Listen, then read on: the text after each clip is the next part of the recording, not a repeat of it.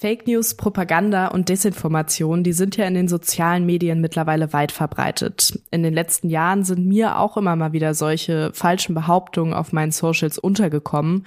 Und dabei ging es dann vor allem um die Corona-Pandemie. Und seit dem russischen Angriffskrieg auf die Ukraine gab es auch viele Desinformationen, die zum Beispiel Russlands Aggression gegen die Ukraine rechtfertigen sollten. Die Fakes werden mittlerweile immer ausgefeilter und damit wird es eben auch immer schwieriger, Fake News und Desinformation von Fakten zu unterscheiden. Wie das gelingen kann, darüber wollen wir in der heutigen Podcast-Folge von Solidarität, was können wir tun, sprechen. Ich bin Johanna und ich freue mich, dass ihr mit dabei seid.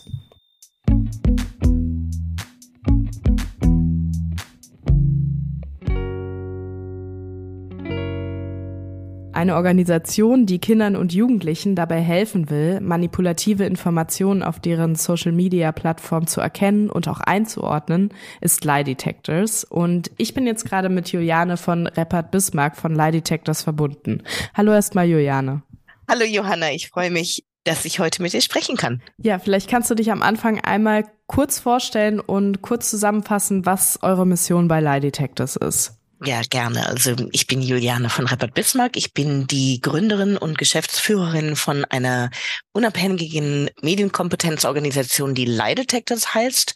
Wir sind eine gemeinnützige Organisation. Wir arbeiten zusammen mit JournalistInnen in unterschiedlichen Ländern und bilden die dafür aus, in Schulen zu gehen und in Lehrerfortbildungsprogramme zu gehen, um jungen Menschen und auch Lehrern den sicheren Umgang mit der Informationswelt ähm, ähm, beizubringen und auch ihre Kenntnislage über den professionellen Journalismus zu stärken. Wie du gerade sagtest, ist es ja so, dass ähm, viele Leute mittlerweile ziemlich skeptisch ähm, der, den professionellen Medien gegenüberstehen. Und ähm, da möchten wir halt ähm, ihre Fähigkeit stärken, zwischen wahrem und falschem ähm, zu unterscheiden, aber auch zu verstehen, wie der professionelle Journalismus funktioniert. Ja, Du hast ja eben angesprochen, so die Unterscheidung von wahrem und falschem. Wenn wir jetzt auf das Falsche gucken, vielleicht können wir da zu Beginn auch noch mal ein paar Begrifflichkeiten klären, die auch oft teilweise synonym verwechselt werden, sage ich mal, weil zum Beispiel Fake News und Desinformation, das ist ja erstmal nicht dasselbe. Wo liegt denn da der Unterschied? Ja, ja, das ist immer die Frage. Also Fake News ist irgendwie so griffig, aber natürlich sehr leicht ähm, zu missverstehen. Das heißt, wir sprechen immer über Desinformation. Und mittlerweile reden wir auch immer mehr über Polarisierung, denn es geht ja nicht nur um den Inhalt, ähm, der kursiert auf den sich immer weiter vermehrenden ähm, Plattformen, sondern es geht auch um die Art und Weise, wie uns der Inhalt ähm, erreicht und warum uns diese unterschiedlichen Inhalte auch erreichen. Das heißt, die Algorithmen, die Polarisierung, das sind alles Worte, die wir mittlerweile viel mehr ähm, gebrauchen. Aber im Klassenzimmer selbst, also du musst dir vorstellen, wir arbeiten ja mit Kindern im Alter von 10 bis 15. Und wenn wir dann in so ein Klassenzimmer gehen, dann fragen wir sie erstmal. Dann fragen wir erstmal die Kinder, wie sie das nennen. Wir zeigen ihnen so ein paar Sachen, so verdrehte Wirklichkeit. Und dann fragen wir sie, was, was ist das denn? Und das ist ganz interessant, was für Worte da kommen. Die Älteren sagen natürlich Manipula Manipulation und, und, und. Aber viele sagen auch einfach, vor allen Dingen die Jüngeren, die sagen, das ist Mobbing oder das ist gemein oder das ist eine Lüge oder das ist verdreht. Und diese ganzen Worte, das ist sehr, sehr wichtig, auch manchmal ganz normal darüber ähm, zu sprechen, denn das sind ja auch Sachen, die schon immer bestehen. Lügen, Gemeinheiten, Mobbing, das ist ja nichts Neues. Ähm, uns geht es mittlerweile nur darum, dieses ganz natürliche Verständnis, das die Kinder haben von der Online-Welt und oft ein viel natürlicheres Verständnis als das, was wir Erwachsenen haben, auf die Informationswelt zu lenken. Und da wollen wir nicht mit, da versuchen wir auf jeden Fall Worte wie Fake News zu vermeiden. Mhm. Worin liegt denn die Gefahr, wenn die Kinder jetzt nicht diesen Blick, den du eben beschrieben hast, haben, den ihr ihm beibringen wollt? Also worin liegen die größten Gefahren, die von Desinformationen ausgehen? Ja, die sind, also die Risiken sind wirklich ganz eindeutig. Du, man, du musst dir vorstellen, dass wenn wir in ein Klassenzimmer gehen, Kinder ihre, ihre Hände heben und Sachen fragen, wie zum Beispiel, du hattest gerade Corona angesprochen, zu Corona-Zeiten ganz oft. Stimmt das? dass der Bill Gates mir ein Mikrochip in den, in den Arm jagen will, wenn ich mich impfen lasse. Oder mittlerweile während der Ukraine, des Ukraine-Kriegs kommt es auch sehr oft zu Fragen wie, warum ist denn die Berichterstattung so unterschiedlich? Je nachdem, was ich lese. Das kommt von den Älteren. Aber man hört auch, hm, schreibst du nicht einfach nur das, was die Regierung dir sagt? Und vor allen Dingen bei Corona, ich meine, da sieht man gleich das Risiko, nicht wahr? Wie kann man Wahres von Falschem trennen, wenn man dem Wahren eventuell gar nicht glaubt? Ähm, und vor allen Dingen bei, bei Corona konnte man ja wirklich sehen, wie die Desinformation online zu einer wahnsinnigen Verunsicherung geführt hat. Und die hat es wirklich den Menschen schwer gemacht, fundierte Entscheidungen über ihr eigenes Leben zu treffen. Und diese Fähigkeit, informierte Entscheidungen zu treffen, ist ja wirklich eine Grundvoraussetzung für das Funktionieren einer Demokratie. Wir können ja nur demokratisch agieren, wenn wir informiert sind und informiert handeln. Und die Desinformation macht es uns schwer, das zu tun. Hm. Ja, bei den Betreibern von den Social-Media-Plattformen ist das ja mittlerweile auch teilweise angekommen. Zum Beispiel bei Twitter, zumindest im Zuge der Corona-Pandemie, ähm, sind ja auch viel mehr Falschmeldungen aufgekommen. Und dann sind die auch verstärkt, verstärkt dagegen vorgegangen. Das hat sich jetzt leider wieder erledigt, seitdem Elon Musk Twitter übernommen hat. Aber das macht ja auch ein wichtiges Thema auf. Also die Frage nach der Verantwortung, die ja natürlich auch die Plattform haben, auf denen halt falsche Informationen immer wieder geteilt werden. Wer ist da deiner Meinung nach so in der Verantwortung? Ja, also da kann ich einiges zu sagen. Erstens, ähm, wo wir uns ähm, durch unsere Arbeit im Klassenzimmer ähm, über unterschiedliche Probleme ähm, bewusst geworden sind, aber auch das, was ähm, mittlerweile in der Gesetzgebung ein bisschen passiert und auch passieren kann. Also bei uns, das, was wir im Klassenzimmer machen und sehen, das leitet uns zu mehr oder weniger drei Punkten, die wir als problematisch ansehen. Erstens dieses ähm, das sich verlassen auf das Faktencheck, ja, und darauf über die Moderation von Inhalten. Erstens, zweitens über den in, den Einfluss dieser ähm, der Plattform, aber auch über die Algorithmen. Und ich werde das mal ganz kurz ein bisschen ähm, länger erklären, was ich damit meine. Als wir 2017 mit unserer Arbeit angefangen haben, da war da haben eigentlich sehr viele gehofft und gedacht, dass die Moderation von Online-Inhalten und die Löschung von Inhalten uns mhm. irgendwie vor Desinformationen bewahren würde. Und das ist ja mittlerweile wirklich ziemlich offensichtlich, dass es nicht so ist. Trotzdem ähm, wird weiter in Faktencheck sehr breit ähm, investiert, denn es ist eben eine schnelle Lösung und es ist auch eine hübsche Schlagzeile, nicht wahr? Die und die Plattform äh, löscht eine Million Inhalte und alle Leute fühlen sich besser, aber es löst das Problem nicht. Und bestenfalls ist es ineffektiv. Ähm, denn schau, wenn wir in ein Klassenzimmer gehen, dann ist eine der ersten Fragen an die Kinder und an die Lehrer, wo geht ihr hin, um euch zu informieren? Und die Kinder sagen nicht Twitter und die Kinder sagen nicht Facebook. Das sind ja die Plattformen, wo sehr viel recherchiert wird zu Desinformation und so weiter. Nein, sie sagen uns mittlerweile immer mehr visuelle Apps, wie zum Beispiel, also sie informieren sich über YouTube, Instagram, TikTok, das ist ja mittlerweile ganz gängig, aber auch über Gaming-Apps, ja, Spiel-Apps wie Twitch und Fortnite und Discord.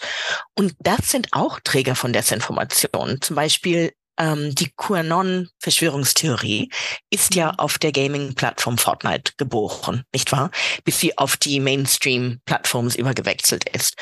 Und solche Plattformen sind eigentlich so gut wie unmöglich zu überwachen, denn sie sind verschlüsselt oder sie gehen via private Chats oder und oft sind sie ähm, per Video und per, auf, auf, auf Bildern ba basiert.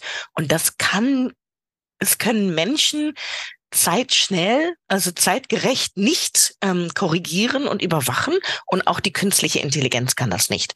Ähm, also bestenfalls ist es ineffizient und im schlimmsten Fall gefährdet solche Content-Moderation und Löschen von, von Inhalten natürlich die Meinungsfreiheit und die Medienfreiheit. Äh, wir sehen Faktencheck als ein sehr wichtiges Instrument, aber der Faktencheck als Lösung für die Desinformation ist einfach nicht praktikabel. Ja, und dann, ich weiß nicht, ich kann gleich rüber zum nächsten gehen, aber ähm, die Algorithmen sind auch problematisch. Wie ich eben gesagt habe, Algorithmen treiben uns, wie wir immer weiter wissen und immer mehr über die Algorithmen wissen, sie treiben unsere Silos hinein. Von diesen Silos ist es sehr schwer, über unseren Tellerrand zu schauen, auch für, für uns uns selbst, die wir irgendwie uns vielleicht für gut informiert halten. Wir sind trotzdem, äh, befinden wir in den, uns auch in den Silos.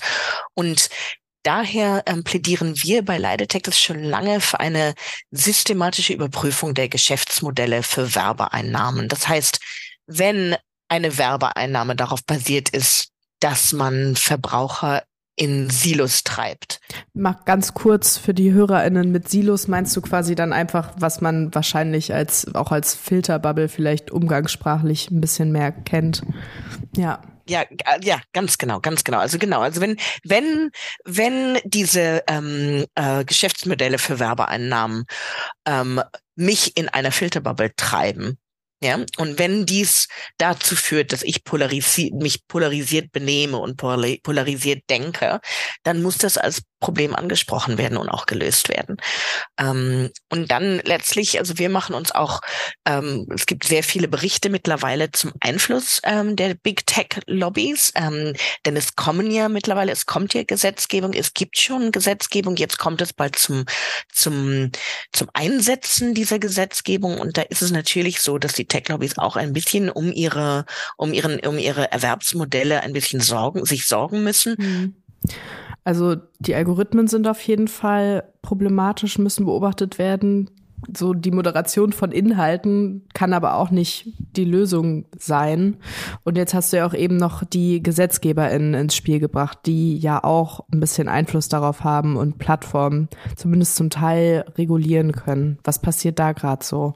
Ja, also ich sitze in Brüssel und ähm, und äh, und da schauen wir sehr auf das, was auf EU-Ebene passiert. Ähm, es sind mittlerweile Strukturen vorhanden um diese Problematik anzusprechen. Und zwar in der Form vom Digital Markets Act, das ist das ähm, Gesetz über digitale Märkte. Dann gibt es ein weiteres Gesetz über digitale Dienste und es gibt einen Verhaltenskodex. Ähm, und demnach sollen zum Beispiel unter anderem, unter vielen anderen Dingen auch die Algorithmen angesprochen werden und Bremsen eingesetzt werden. Ähm, und Bremsen, äh, das möchte ich noch mal kurz einfügen, werden bremsen auf unser Handeln online.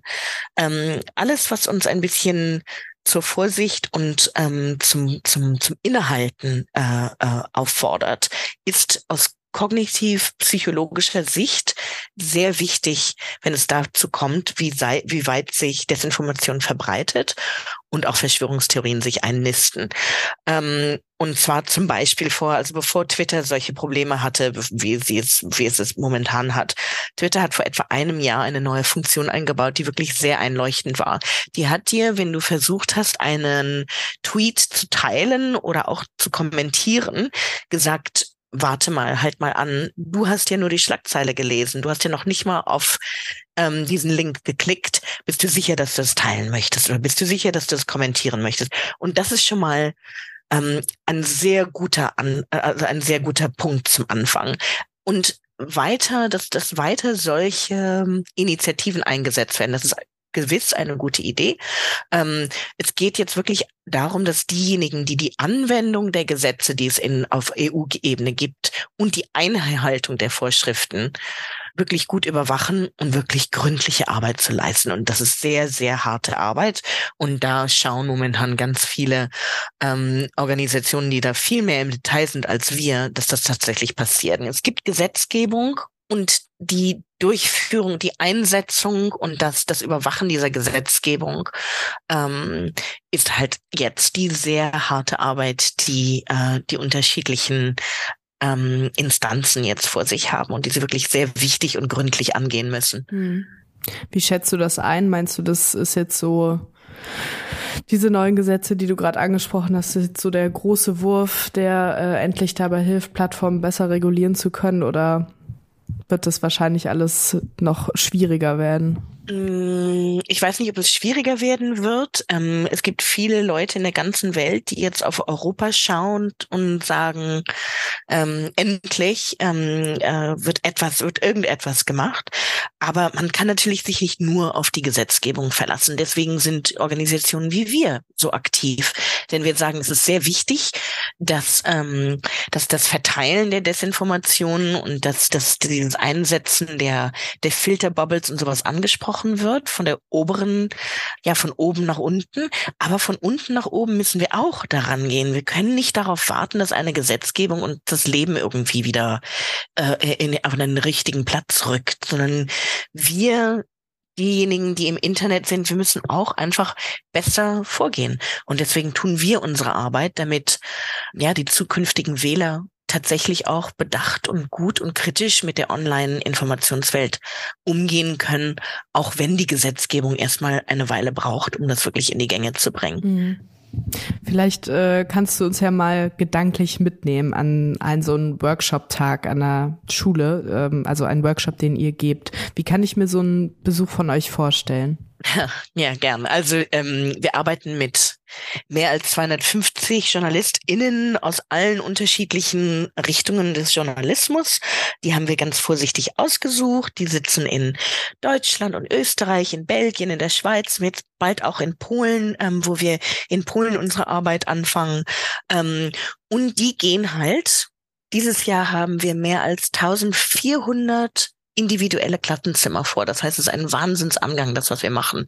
Aber wenn ein Journalist oder eine Journalistin tatsächlich ins Klassenzimmer geht, dann ist das für eine etwa 90-minütige Impulsvorstellung. Ähm, und da geht es dann in den 90 Minuten, hm, da gab es dann bereits schon ein Vorgespräch mit, mit der Lehrkraft, worum es gehen soll und, und, und. Denn je mehr wir die Lehrer reinbringen, desto besser wird dann unsere Arbeit im Klassenzimmer. Aber dann wird im Klassenzimmer selbst sprechen wir über zwei Sachen. Ähm, die erste, die erste Hälfte äh, unserer Zeit, die benutzen wir da, dafür, darüber zu sprechen, was ist Desinformation? Da zeigen wir dann Beispiele, wie, ich weiß nicht, der Mann, der die Cobra geheiratet hat. Also wir, wir gehen da mit ganz politisch neutralen Beispielen ins Klassenzimmer, damit es völlig egal ist, was für Kinder in diesem Klassenzimmer sitzen oder was für ein Lehrer oder eine Lehrerin das ist. Ne? Also was die politische Präferenz ist, das sollte da überhaupt nichts mit zu tun haben. Ähm, wir gehen also mit spielerischen Beispielen rein. Wir lassen sie wählen. Das, stimmt das, stimmt das nicht? Und dann wird gesprochen darüber, was ist denn das? Warum gibt es denn so etwas? Ja, wie nennt man das, was man da sieht? Ja, denn wir wollen wirklich tatsächlich, wie gesagt, die Worte der Kinder selbst rauskitzeln, damit sie mit ihrem eigenen Wissen an diese Sache kommen, damit es nicht irgend so ein äh, Erwachsenenzeugs ist, das sie sich anhören müssen. Ähm, und dann sprechen wir darüber, warum gibt es solche Sachen im Netz? Was was bezweckt das warum ist das überhaupt wichtig? Warum sollte ich mich darum scheren, ob etwas stimmt oder nicht stimmt? Und da ist es dann ganz wichtig, auch wirklich auf die ja, auf die, auf die, auf die Sorgen der Kinder auch einzugehen, denn die, die, die sehen das, die merken das, die verstehen, dass man online mit Meinungsmache und schlecht machen und hässlich machen auch wirklich ganz, ganz schlimme Sachen machen kann und verstehen deswegen auch vieles von der Desinformation. Ähm, dann sprechen wir auf jeden Fall auch über die Werkzeuge. Wir geben ihnen immer Werkzeuge an die Hand, denn wir wollen ihnen ja keine Angst machen, sondern wir wollen ihnen ja sagen, dass sie, indem sie innehalten, indem sie die mehr als nur die Schlagzeile lesen, indem sie gucken, indem sie ganz, ganz normale Faktenchecks machen, die wir als Journalisten immer machen, tagtäglich, dass sie selber viel besser mit dieser Welt umgehen können und dass sie auch keine Angst haben müssen. Ähm, und das ist halt. Und deswegen arbeiten wir auch mit JournalistInnen und nicht mit Coaches, denn die JournalistInnen, das ist ja unser Brot und Butter, nicht wahr? Das machen wir ja tagtäglich, dass wir schauen, stimmt etwas oder stimmt etwas nicht. Und deswegen, während die Lehrer und Lehrerinnen sich noch langsam vorwärts bewegen und sich da irgendwie sicher genug fühlen, dieses brenzlige Thema selbst anzugehen, sind JournalistInnen diejenigen, die wirklich ganz leicht und ohne großes Problem und nur mit einer eintägigen Schulung ähm, kapieren können, wie man das macht, wie sie selber ihre eigenen Werkzeuge an jüngere Menschen weitergeben können. Und der zweite Teil von ähm, von unserer von, von, von unserem Besuch im Klassenzimmer da geht es dann über den Journalismus. Wie funktioniert der Journalismus? Und da machen wir Spiele mit den Kindern, wo sie selber in die Haut eines Journalisten schlüpfen müssen und halt selber was schreiben müssen. Unter wahnsinnigem Zeitdruck. Mit ganz wenigen Worten. Es wird geschrieben, es wird nicht Video gemacht, denn wir haben ja nur wenig Zeit, nicht wahr? Und, ähm, und daraus ergibt sich dann ein ganz, ganz wichtiger Teil unseres Besuches. Und zwar, da geht es um die Fehlbarkeit des Journalismus. Denn unter Zeitdruck mit mangelnden, mit nur so und so, du hast 200 Worte, um irgendetwas extrem kompliziertes darzustellen. Da muss man, da muss man simpler, da muss man verallgemeinern und, und, und. Oder, ja, das ist dann sehr, oder man muss nicht, aber es ist halt sehr leicht, das zu tun. Und die Journalist, jeder Journalist, der in ein Klassenzimmer geht, muss den Kindern auch über eine, ähm, über einen, über einen Moment ähm, erzählen, wo sie selbst als Journalist ähm, ihrem, ihren hohen Maßstäben nicht gerecht werden konnten. Das heißt, wo ist ihnen ein Fehler untergangen? Wo haben sie etwas zu äh, simpel dargestellt und eine Komplexität, einfach eine Komplexität nicht mit reingebaut und etwas falsch dargestellt oder vielleicht für ihre eigenen Leser geschrieben und nicht für eine andere Leserschaft. Und das ist extrem wichtig, auch aus kognitiv-psychologischer äh, äh, Perspektive und wir reden sehr mit den Psychologen über das, was wir tun. Denn diese Offenheit, auch über die eigene Fehlbarkeit zu sprechen, ist ein ganz wichtiger Teil von dem, äh, äh von dem, was wir tun. Denn wir müssen den Menschen vermitteln, dass es die Desinformation auf der einen Seite gibt, die, die manipuliert, die polarisiert, die verzerrt und einen Journalismus, der es zwar nicht jeden Tag hundertprozentig schafft, alles hundertprozent wahrheitsgemäß darzustellen, aber dass es einen Unterschied zwischen diesen beiden Dingen gibt und dass dieser Unterschied unheimlich wichtig ist und sich lohnt, diesen Unterschied zu erkennen und und ähm, und demnach zu handeln. Ja, ähm, du hast jetzt gesagt, dass dann ein Besuch von euch quasi 90 Minuten sind und dass da im Nachhinein auf jeden Fall auch weiter was passiert. Aber was kann vielleicht auch innerhalb von diesen 90 Minuten nicht geleistet werden, beziehungsweise was muss auch unabhängig von euren Besuchen an Schulen oder vielleicht auch zu Hause bei den Kindern passieren, damit die diese Medienkompetenz irgendwie erlernen. Ja, da, also du hast ganz recht. Ich sage immer, ähm, 90 Minuten sind ganz, ganz wenig Zeit. Ähm, und das, worauf wir zielen, ist in einem, in einem Klassenbesuch ein Funken zu, ja, dass es einen Funken gibt und diesen Funken gibt es eigentlich jedes Mal. Und ein kleiner Funke wird nicht nichts bewegen, aber Tausende von Funken können schon ein ziemlich ziemlich viel Licht äh, äh, ergeben. Uns ist auf jeden Fall daran gelegen, dass wir letztendlich wirklich nur eine Zwischenlösung sind. Lie Detectors gibt es, weil wir wir haben halt die Journalisten und Journalistinnen und die haben das Wissen und die können das weitergeben. Aber letztendlich sollten es die Lehrkräfte sein, die das machen können. Noch sagen sie uns, sie sagen uns jetzt immer mehr und vermehrt und vor allen Dingen seit der Corona-Krise, wie wichtig sie das finden. Ähm, Corona hat wirklich einen großen Unterschied gemacht, also über die, ja, das Bewusstsein, äh, über dieses Problem mhm. und auch die, ja, der, der Wille, da etwas zu tun. Aber ähm, die Kapazität und auch die gefühlte Kapazität, das selber mit den Kindern anzusprechen im Klassenzimmer, hinkt weiterhin nach. Und die Lehrkräfte sagen uns weiterhin, ich traue mich da nicht ran, ich verstehe das nicht, ich weiß nicht, wie ich da rangehen soll. Ich, mich, mich, mich bildet niemand fort. Ich muss selber am Wochenende in eine Wochenendfortbildung gehen. Mir rechnet das keiner an und, und, und. Das heißt, deswegen plädieren wir sehr dafür, dass ähm, auf lokaler, regionaler, nationaler Ebene immer mehr in, in, in Lehrerfortbildung investiert wird, aber auch, dass zum Beispiel die, die OECD, die ja ihre PISA-Schulnoten vergibt, dass diese Schulnoten auch den kritischen Umgang mit den digitalen Medien erwägt, wenn sie diese Noten austeilen. Das heißt, die kritische Medienkompetenz sollte genau wie Lesen und Schreiben und Rechnen als eine Grundkompetenz angesehen werden in den Schulen und als eine Grundkompetenz weitergegeben werden in allen Unterrichtsfächern, ähm, damit jeder, der aus der Schule kommt, tatsächlich nicht nur weiß, wie man liest und schreibt und rechnet, sondern auch weiß, wie man Wahres von Falschem trennt. Ja.